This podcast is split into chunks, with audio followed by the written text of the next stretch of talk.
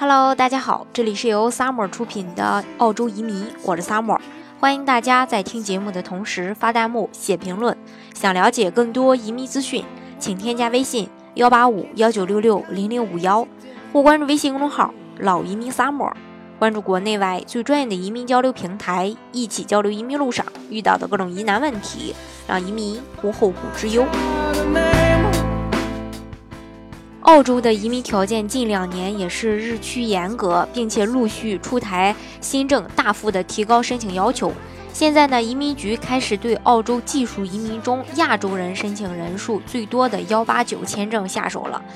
之前呢，有消息说本财年实发的 PR 数量会比十九万要少。近期已经公开承认，在幺八九签证里面加入新西兰分支，就是为了减少。亚洲移民，所以未来几年里分配给其他幺八九独立技术移民申请人的数量会比之前要少。最近呢，两个财年分配给幺八九 PR 的配额数量最多，呃，大都是这个四万三千九百九十九个。之前绝大部分申请人都是亚洲人，有境内的也有境外的。但是这个财政年度，新西兰申请人估计会拿走大约一万个名额。本财年前八个月，呃，截止到二月，共有九千名新西兰人提交了签证申请。他们全部原本就可以一直在澳洲生活和工作，并且享受澳洲当地人的福利。内政部向澳媒 ABC 承认了在幺八九呃幺八九签证里面加入新西兰分支这种做法将会减少其他亚洲申请人获得 PR 的机会。承认呢，这是有意而为之的。就是为了在不减少十九万 PR 纳入设定的情况下，从实际上来减少新移民的数量。每年减少的数量是以千为单位计算的。而另一家澳洲媒体 The Australia 了解到，内政部官方预计2017到2018财年的实际 PR 发放量应该会下降到16到17万个，这将会是07到08财年以来的最低水平。下个财年的预算案将会因为实际移民数量减少而出现变化。这里稍微跟大家解释一下，在二零一五年之前，十九万的总配额和每个项目的配额都是一定要达到要求的。也就是说，四万三千九百九十个就是四万三千九百九十个，十九万就是十九个，一个也不多，一个也不少。在二零一五年，Peter Dutton 更改了这个规则。当时宣布推出这个新西兰转澳洲 PR 的新途径时，总理就曾经说过，这个更多是出于两国关系给予的一个便利。但是为什么要加入已经人满为患而且毫无关联的幺八九，就让很多人很疑惑。那现在呢，大家就知道答案了。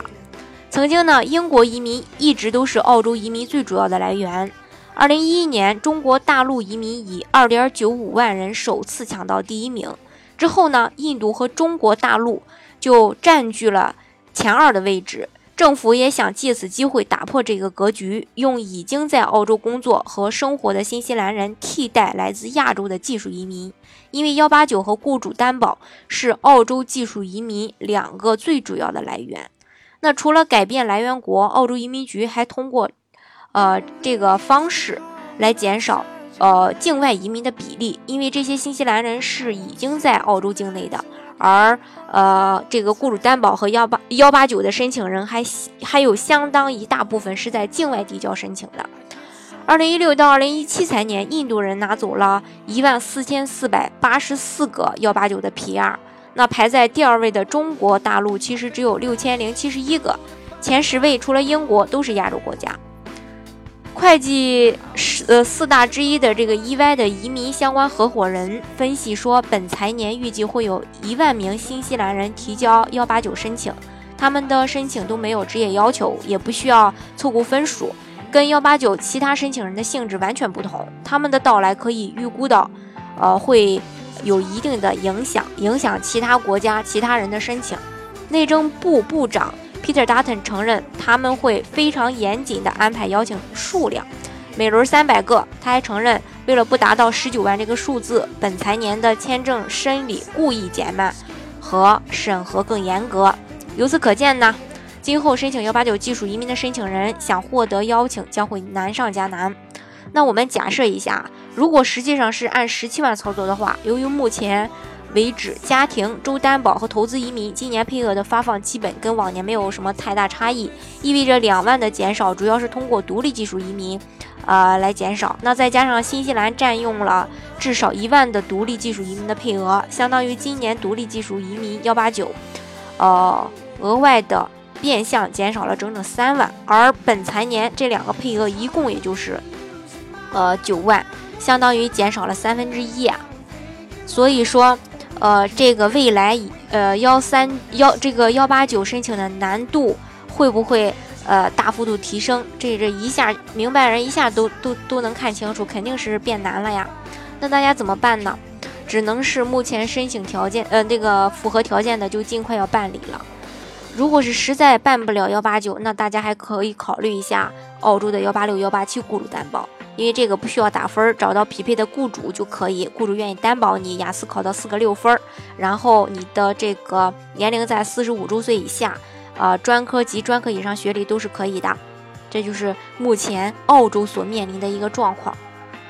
好，今天的节目呢，就给大家分享到这里。如果大家想具体的了解澳洲的移民政策的话呢，欢迎大家添加我的微信幺八五幺九六六零零五幺，或关注微信公众号“老移民 summer”，关注国内外最专业的移民交流平台，一起交流移民路上遇到的各种疑难问题，让移民无后顾之忧。